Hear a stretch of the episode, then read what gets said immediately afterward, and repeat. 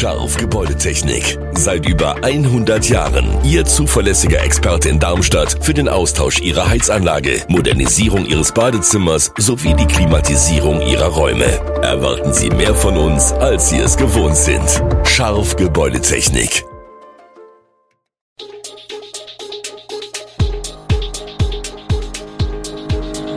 Gude, unser morgendliches News Update. Das Wichtigste aus Südhessen für Sie im Überblick. Guten Morgen aus Darmstadt an diesem 22. Juni. Landrat will in Kritik wegen Absage von Volk im Schloss. Gefahrstoffaustritt, Einsatz in Industriegebiet in Weiterstadt. Veruntreuung bei der Stadtwerke Tochter Energieversorgung Rüsselsheim. Drohen neue Streiks bei der Bahn? Das und mehr gibt es heute für Sie im Podcast. Die Absage des Open-Air-Festivals Volk im Schloss stößt weiter auf Kritik. Inzwischen kristallisiert sich immer stärker heraus, dass es wohl eine einsame Entscheidung von Landrat Thomas Will, SPD, war. Die oppositionelle CDU im Kreistag fordert gar, der Landrat solle seine Rumpelstilzchenpolitik beenden. Durch die Presse habe die CDU-Fraktion mit großer Verwunderung die Absage der Veranstaltung Volk im Schloss durch den Landrat Thomas Will zur Kenntnis genommen, heißt es in einer Mitteilung. Diese Entscheidung sei nicht nur ärgerlich, sondern auch in keiner Weise nachzuvollziehen. Der Fraktionsvorsitzende Markus Kretschmann sagt, seine Fraktion sei der festen Überzeugung, dass diese Absage nicht notwendig war. Die vorläufige Haushaltsführung schreibe eine derart drastische Maßnahme nicht vor. Verträge waren laut Kretschmann bereits geschlossen, und die Veranstaltung wäre durch Paragraph 99 der hessischen Gemeindeordnung gedeckt gewesen. Das bestätige auch die Genehmigungsbehörde. Eine gelbe Rauchwolke über Weiterstadt. Am Mittwochmorgen beschäftigte ein möglicher Chemieunfall die Polizei und Feuerwehr in Weiterstadt. Gegen 7 Uhr und 30 Minuten hatten Anwohner der Feuerwehr die gelbe Wolke über dem Industriegebiet gemeldet. Nach bisherigen Erkenntnissen der Polizei kam der Rauch aus einer Firmenhalle in der Straße in der Krümme. Offenbar war dort im Rahmen von Reinigungs- und Metallarbeiten Salpetersäure ausgetreten. Das betroffene Firmengebäude wurde sofort evakuiert. Die Feuerwehr rief Anwohner dazu auf, Fenster und Türen geschlossen zu halten und keine Lüftungs- oder Klimaanlagen zu nutzen. Die Feuerwehr dämmte die Gasentwicklung durch einen Sprühnebel ein, weiterer Stoff sei danach auch nicht mehr ausgetreten. Zunächst war unklar, um welchen Stoff es sich handelte. Zwei Feuerwehrmänner wurden bei dem Einsatz verletzt und kamen zur weiteren Behandlung in ein Krankenhaus.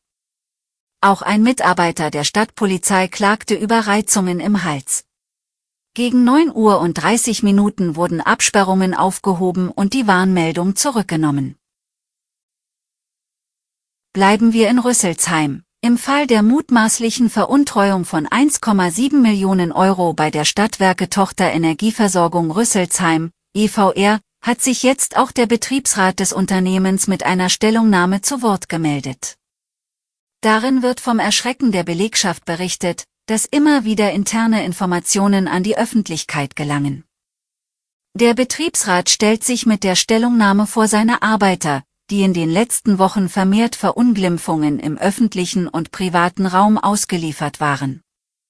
Insgesamt soll die Aufarbeitung und Schlussfolgerung in dem Verfahren sachorientiert erfolgen. Einer Politisierung der Debatte steht der Rat kritisch gegenüber. Die Stadtwerke und ihre Beschäftigten befänden sich nicht im Wahlkampf und wollten auch nicht Teil davon werden.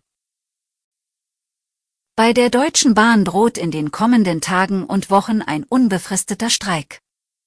Die Tarifverhandlungen des bundeseigenen Konzerns mit der Eisenbahn und Verkehrsgewerkschaft EVG sind gescheitert, hieß es am Mittwochabend.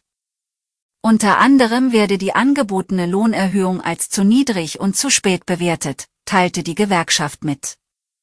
Der Bundesvorstand der EVG werde am Donnerstag in Berlin das weitere Vorgehen beschließen. Außer unbefristeten Streiks ist auch ein Schlichtungsverfahren denkbar.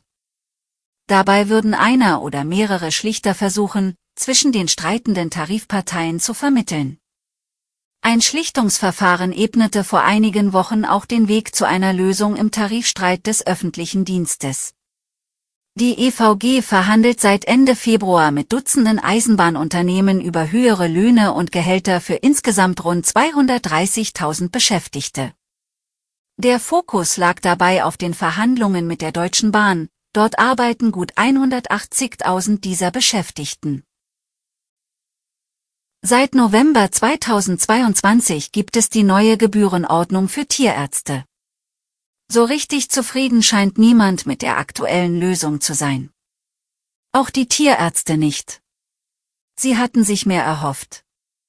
Die Mindestgebühr, die Tierärzte erheben müssen, sollte kostendeckend sein, wie die Präsidentin der Hessischen Landestierärztekammer erläutert.